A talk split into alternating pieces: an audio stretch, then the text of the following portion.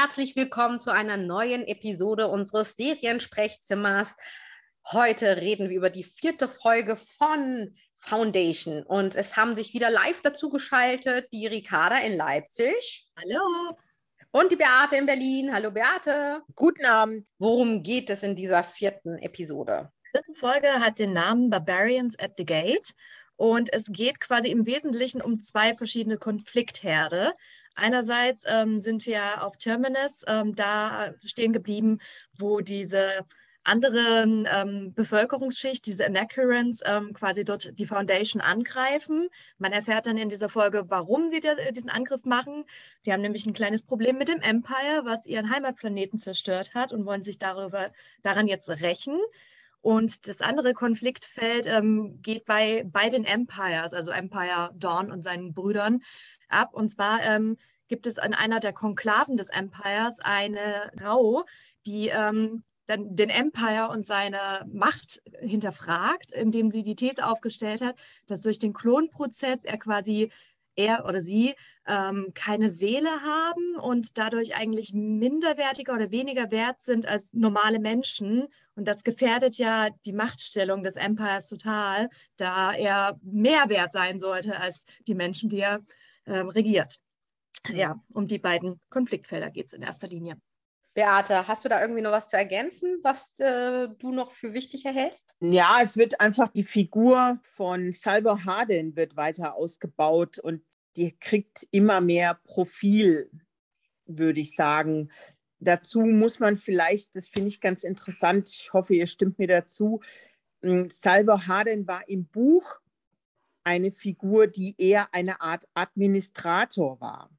Sie war überhaupt nicht militärisch orientiert, in keinster Form. Es war eher wie so eine Art Diplomat, wie so ein normaler Bürgermeister und eben nicht wie ein Bewacher. Also die gehen halt damit eine komplett andere Richtung. Also sie geben dieser Figur eine komplett andere Richtung. Sie gehen Richtung Action, Richtung Dynamik. Das ist eine der Änderungen, die sie wieder zum Buch gemacht haben, so als Vergleich. Was glaubst du, warum sie äh, diese Änderung gemacht hast? Hast du da irgendwie eine Idee? Bringt das die Geschichte voran? Bei Asimov ist es so, dass wenn er schreibt, ist er immer konzeptgetrieben. Also sein Konzept, was er mehrfach um wirft, ergibt dann die Geschichte. Und fürs Fernsehen musst du das eigentlich emotionalisieren und du musst den Fokus auf die Charaktere legen. Sonst kriegst du die Leute nicht eingefangen. Und man mhm. muss wissen, dass die Bücher sehr philosophisch sind und die Serie hat eine Menge Action. Aspekte. Das hast du so in, der, in, dem, in den Büchern eigentlich kaum. Und das haben sie gemacht, um einfach eine jüngere Zielgruppe abzugreifen. Dazu, darüber haben wir ja auch schon mal gesprochen, haben sie ganz viele Gender Swaps gemacht. Vor allen Dingen nochmal zurück der hat die Bücher Ende der 40er, Anfang 50er geschrieben, also die ersten. Und da war das ähm, Gesellschaftsbild und das Verständnis einer Gesellschaft, was Frauenrollen angeht, ein völlig anderes als heute. Und man kann einer heutigen, einem heutigen Zuschauer das nicht mehr vorsetzen. Da brauchst du vernünftige Frauenrollen. Und deswegen haben die, hat der, haben die eben so viele Figuren mit Frauenrollen besetzt, anstatt mit Männern und sie sind jünger. Das äh, ist für mich alles ein Hinweis darauf, dass es leichter zugänglicher sein soll für eine jüngere Zielgruppe. Man kann ja auch mit einer weiblichen Rolle auch denen manchmal eine andere Emotionalität tatsächlich auch geben. Ne? Ja, das ist ja das, was sie versucht haben. Sie haben sich ko konzentriert auf die Emotionen und auf die Charakterentwicklung und eben nicht so sehr auf das Konzept der Story, was Asimov ja immer gemacht hat. Ja. Also sie sind wesentlich emotionaler in der Serie, weil sie wollen ja dass der Zuschauer eine Bindung eingeht mit diesen Figuren. Und das, deswegen haben sie auch die drei Klone erfunden quasi. Es gibt den Emperor im Buch, aber der war eine, also eigentlich wurde der von Asimov eher so als, der ist unwichtig, der ist dumm, der ist äh, verbohrt und blöd. Und sie haben halt dafür gesorgt, dass es den Emperor gibt in dreifacher Ausführung, so dass sie ihn möglichst lange mitnehmen können. Also es sollen Gesichter sein, die man immer wieder als Zuschauer immer wieder sieht, auch wenn sie im Buch gar nicht so eine prominente Rolle eigentlich hatten. Und sind die denn im Buch auch geklont oder also gibt es drei Versionen? Nein. Nein, gar nee, nicht. Nee, nee, es, äh, man muss überlegen, wann das war. Also äh, Klo, also die, als, als ähm, Asimov die Bücher geschrieben hat, gab es kaum äh, Informationen zum Thema DNA, Cloning, ähm, das waren alles noch gar keine Themen. Das kam erst später. Das heißt, äh, das hat, haben die dafür erfunden. Also das, das findet gar nicht statt bei Asimov. Aber eine sehr gute ähm, Edition ähm, quasi, weil gerade was jetzt in, in dieser Folge passiert, ähm, mit dieser ähm, Halima heißt sie, ähm, die da quasi die, die Machtstellung von dem hinterfragt. Das ist äh, einfach eine super spannende Frage, ob ähm, quasi so geklontes Leben, vor allem wenn es dann so aufwächst wie, wie er, ähm, dass immer wieder der, der, der gleiche ähm, äh, auch äh, Reiseprozess stattfindet, weil die ja alle quasi im gleichen Haus mit der gleichen Erzieherin Gouvernante. groß werden. Gouvernante, genau. Und dann kann ja da auch nie Wandel entstehen. Die, die können nie individuell sein oder überhaupt nur Individuen sein, weil die ja alle exakt den gleichen Weg hinlegen. Und wenn jemand so überhaupt kein eigenständiges Individuum ist, wie kann der dann denken, dass er besser ist als die, der äh, regiert und, und da überhaupt ähm, über den stehen? Ja, es ist eigentlich so die Weiterentwicklung dessen, was, was der Asimov im Buch gemacht hat. Er hatte den Imperator als eine Person ähm, eigentlich dargestellt, der, ähm, ja, der einfach ähm, arrogant und überheblich ist und, und sich immer als, als etwas sieht, was alle, der nie Fehler macht, der irgendwie alles besser weiß als alle anderen. Ähm, und sie haben das super intelligent gelöst durch die Klone. Also im Grunde genommen erzählen sie eigentlich das Gleiche, nur in einer anderen Form. Also da hat sich wirklich jemand hingesetzt und mit den Büchern auseinander gesetzt und die umgebaut, aber in einer sehr klugen Form, finde ich. Einige Sachen habe ich mir jetzt tatsächlich nochmal notiert, die mir jetzt bei der vierten Folge ähm, aufgefallen sind ähm, und ein bisschen Bezug haben zu unseren Episoden Podcast ähm, 1 bis 3. Ähm, wir haben ein paar Mal ja gesagt, und zwar eigentlich erst in Folge 3 komplett klar, dass das geklont wird, ja. Aber wir haben es ja eigentlich schon in Folge 1 erzählt und das war jetzt auch kein Spoiler, weil tatsächlich gibt es in Folge 1 schon ein Zwiegespräch zwischen Harry und dem Kaiser äh, Day. Und da wird das thematisiert von Seiten Harrys und es wird kritisiert, dass gar kein Fortschritt stattfinden kann. Äh, warum ich glaube, wir trotzdem alle drei das so empfunden haben, ist, dass das natürlich immer noch ein krasses Thema ist. Und man, was Beate ja auch wie äh, so, so in ein Mantra immer und immer wieder predigt ist, schaut euch die Folgen wirklich mit großer Aufmerksamkeit auf. Und ich glaube, selbst wenn man es macht, und wir gucken ja alle drei im Original, ist es manchmal auch ganz schön krass. Nicht, also ich habe auch nicht immer hundertprozentig alles verstanden. Ich weiß nicht, ob, ob euch das so geht, aber ich bin nochmal zurückgegangen, weil es mich nicht losgelassen hat. Ich habe es mir nochmal angeguckt und dachte, okay, es gab keinen Spoiler von uns in der Folge 1. Es war schon klar, dass, dass die geklont sind. Zumindest in einem kleinen, aber bedeutsamen Gespräch wurde das schon thematisiert. Es ist auch nicht mehr so wirklich, woher ich das wusste letzten Endes, aber man muss ja vielleicht für die Hörer jetzt an der Stelle dazu sagen, dass wir von Anfang an zuerst die ersten vier Folgen gehabt haben und ich quasi die schon gesehen hatte und dann vielleicht, als wir den ersten Podcast aufgezeichnet haben, einfach gar nicht mehr so ganz in meinem Kopf zuordnen konnte, ab wann ich das jetzt wusste zu dem Zeitpunkt der Aufnahme. Ja, ich glaube, dass die, also wenn wir, wenn wir an, wenn die mit der Serie an den Punkt kommen, Mel, den du gerade beschrieben hast, dass man tatsächlich sagt, Moment, warte, Moment mal, Moment, ich mache jetzt mal Stopp und dann spule ich mal zurück und dann gucke ich mir das noch an, dann noch mal an. Dann haben die eigentlich genau das erreicht, was sie wollten, dass die Leute sich wirklich in der Tiefe mit der Sache auseinandersetzen. Absolut. Das ist ja auch die Kunst, wenn du das schaffst, dass du die Menschen reinholst, dass die wirklich merken, oh Gott, äh, Moment, das habe ich jetzt nicht ganz kapiert, das interessiert mich, aber jetzt will ich jetzt genau wissen, Moment, das muss ich mir jetzt nochmal angucken. Und dann hast du sie ja schon. Dann sind sie schon am Haken. und da finde ich, wenn wir jetzt nochmal über Episode 4 sprechen, ach so, eine Sache will ich noch sagen, weil ähm, das auch ein ähnliches äh, Thema ist, wo wir uns auch ein bisschen unsicher waren. Vielleicht erinnerst du dich, dass ich dich gefragt habe, altern die denn anders oder ob sozusagen Brother Day dann in, der, in dem Now jetzt schon Brother Dusk ist. Und es ist tatsächlich so, weil ich habe mir nochmal die Episode auch nochmal angeguckt, weil es mir auch keine Ruhe gelassen hat. In, Im aktuellen Now ist Brother Day der ursprüngliche Brother Dawn, also der kleine Junge. Und es wird auch. Wir können dann nur noch durchblicken, wenn wir die immer als die Schauspieler bezeichnen, weil ich blicke dann mit den Dusk, Dawn und Day auch langsam nicht mehr durch. Irgendwie, welche ist jetzt Lee Pace einfach? Die Figur von Lee Pace ist im aktuellen Now, wäre er jetzt mittlerweile schon der Ältere. Also der Mittlere, der Mittlere ist mittlerweile der Ältere. Und das kleine Kind ist mittlerweile der Mittlere und das Baby ist jetzt der Junge, der Teenie. Man hat doch auch, ähm, das ist jetzt echt blöd, das zu sagen, weil ich wirklich wieder gar keine Ahnung mehr habe, wo ich das gesehen habe, in welcher Folge. Aber hat man nicht irgendwo auch mal so so ein, das muss schon vorher gewesen sein, so ein Baby gesehen? Genau, in, das war, das in der Folge 3. Genau. In der Folge 3. Ja, ne? ja. Genau.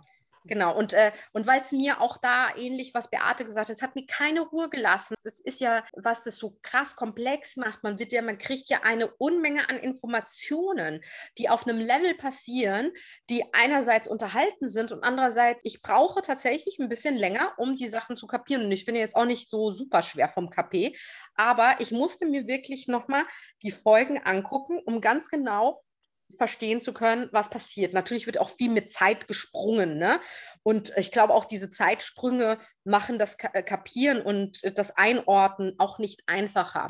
Aber äh, warum ich das jetzt nochmal erwähnt habe, ist, weil ich würde jetzt gerne bei Folge 4 ähm, darauf eingehen, dass sozusagen das Baby mittlerweile ja der Junge, vielleicht ist er so 19 oder so, der ist ja anders als, also offensichtlich oh. passiert da ja tatsächlich doch was. Hatte ich jetzt auch gerade noch in meinen Notizen gesehen, dass ich das vor uns in der Zusammenfassung gar nicht erwähnt hatte. Dabei habe ich es mir eigentlich aufgeschrieben, dass das noch in dieser Folge passiert, dass er sich da irgendwie so ein bisschen ähm, verguckt hat in äh, so eine junge Gärtnerin.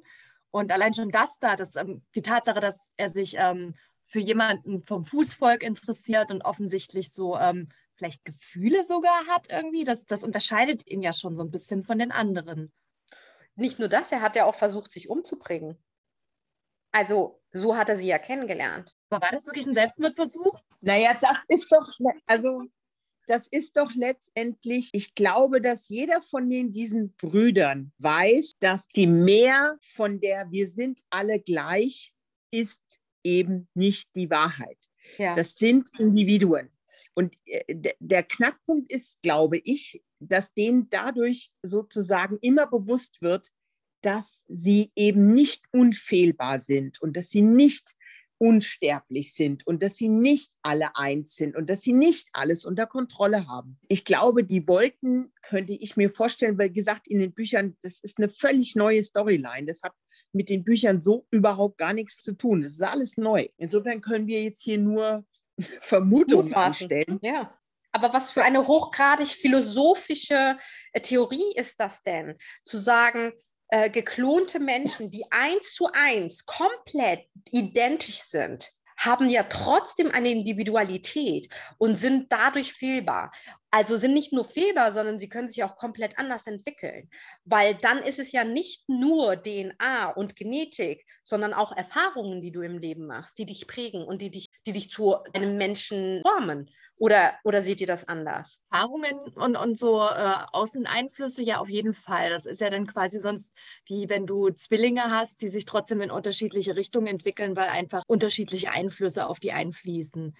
Aber mich erinnert das jetzt ehrlich gesagt voll an Star Wars, an, an die Clone-Krieger. Da hatten wir neulich erst diese Disney Plus Animationsserie The Bad Batch, wo es eigentlich quasi um genau das auch ging. Die Bad Batch sind quasi eine Charge der Klonkrieger, die aus der Reihe tanzen, die irgendwie anders geartet sind aus irgendwelchen Fehlern im Klonprozess. Und es geht irgendwie so voll in so eine Richtung irgendwie, dass da irgendwie es äh, gibt An Anomalien im Klonprozess wahrscheinlich. Also ich finde, man sieht ja eigentlich, wenn man genau hinguckt, schon relativ früh, wenn diese drei Brothers ihre Zwiegespräche untereinander haben, dass unterschwellig zwischen den dreien immer Aggressionen sind. Ja. Weil sie miteinander tatsächlich in Konkurrenz stehen. Und jeder von denen im Kopf hat, das ist zumindest meine Interpretation des, des Verhaltens von diesen dreien, ich werde zeigen, dass ich ein besserer Emperor bin, als du es jemals warst. Und mit dieser, mit dieser Ansage führen sie ja praktisch ihre eigene Philosophie über ihr Dasein ad absurdum, weil das, das beinhaltet ja, es impliziert, wir sind nicht alle gleich. sondern ich bin anders als der andere und ich kann einen besseren Job machen als mein Vorgänger. Das ist total genial, finde ich. Müsste nicht eigentlich, um das Ganze sinnvoll zu machen, auch ähm, innerhalb dieser dreien irgendwie eine gewisse Rangfolge definiert sein, um halt einfach zu sagen, beispielsweise der, der Mittlere ist immer derjenige, der gerade das Zepter in der Hand hat, weil der halt in der genau. äh, Blüte seines Lebens steht und, und der andere ist halt einfach der, der schon abgetreten ist und der Junge, der, der kommt. Eigentlich genau. muss es doch so definiert sein, um Sinn zu machen. Das ist es ja auch. Der, der äh, Ältere hat ja meistens nur noch eine beratende Funktion. Ähm, aber da, was ich da auch spannend finde, ist, dass der sich ja jetzt trotzdem immer mal, selbst wenn ihm der mittlere Bruder sagt, du machst das jetzt nicht und jetzt ist gut, weil jetzt bin ich an der Reihe, er ja trotzdem hintenrum sein Ding durchzieht. Ne? Deswegen finde ich genau das, was Beate gesagt hat, total richtig. Die stehen komplett unter Konkurrenz. Das ist halt eine Farce. Das Ding kann gar nicht, das ist, funktioniert halt einfach nicht. Ne? Naja, und das, da sind wir ja letztendlich wieder bei der Psycho-History von Harry Selden. Er hat gesagt, dass das Imperium fallen wird und hat das erklärt, warum es fallen wird. Und eine der Kritikpunkte, die er immer wieder genannt hat, ist ja, dass das Imperium omnipräsent ist, dass es unverändert ist, dass es keine Fehler macht, dass sich nichts verändert, dass sich nichts bewegt.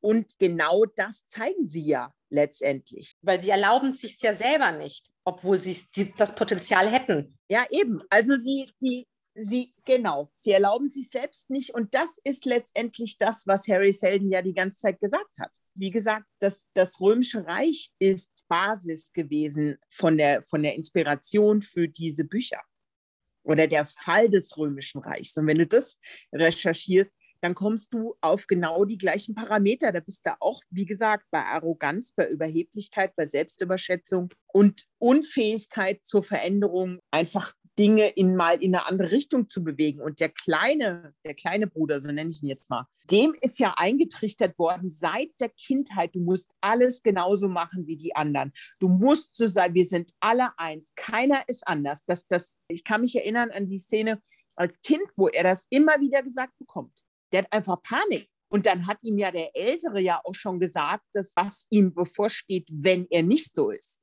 Weiß ich gerade gar nicht mehr genau. Was hatte der da gesagt? Ne, der hat ihm halt gedroht. Der, der hat ihm so unterschwellig immer gedroht, finde ich. Dass man das fast immer, wenn die beiden ein Zwiegespräch haben, kann man das sehen. Damit, dass er, dass er immer darauf achten muss, dass er alles gleich macht. Es gibt so, so Szenen, wo du, wo du wirklich, äh, da, da stellen die die so nebeneinander, um zu gucken, um, damit du sehen kannst, wie die Kopfhaltung ist oder die Bewegung in einer Sekunde oder die Mimik wie gesagt, das sind Sachen, die du als normaler Zuschauer wahrscheinlich gar nicht mitbekommst beim ersten Mal gucken. Zumindest also unterschwellig ja, aber wahrscheinlich nicht in so einer ganz starken Prägnanz, ne? Ja. Ja, wahnsinnig spannend. Ich habe mir auch nochmal Gedanken gemacht. Äh, wir haben ja auch über die Wichtigkeit von äh, Demercel gesprochen. Ne? Und im Grunde ist ja Demercel, und ich habe tatsächlich jetzt auch bislang auch nur bis zur Folge 5 gesehen. Das heißt, wenn ich jetzt irgendwas sagen sollte und ich lege richtig, will ich kann nicht gespoilert haben, ja. Aber sie ist ja die einzige Person, die vom ersten Moment dabei ist. Das heißt, sie ist die einzige, die fast den roten Faden wie so eine Strippenzieherin 400 Jahre lang bei jedem einzelnen Klon dabei ist, oder?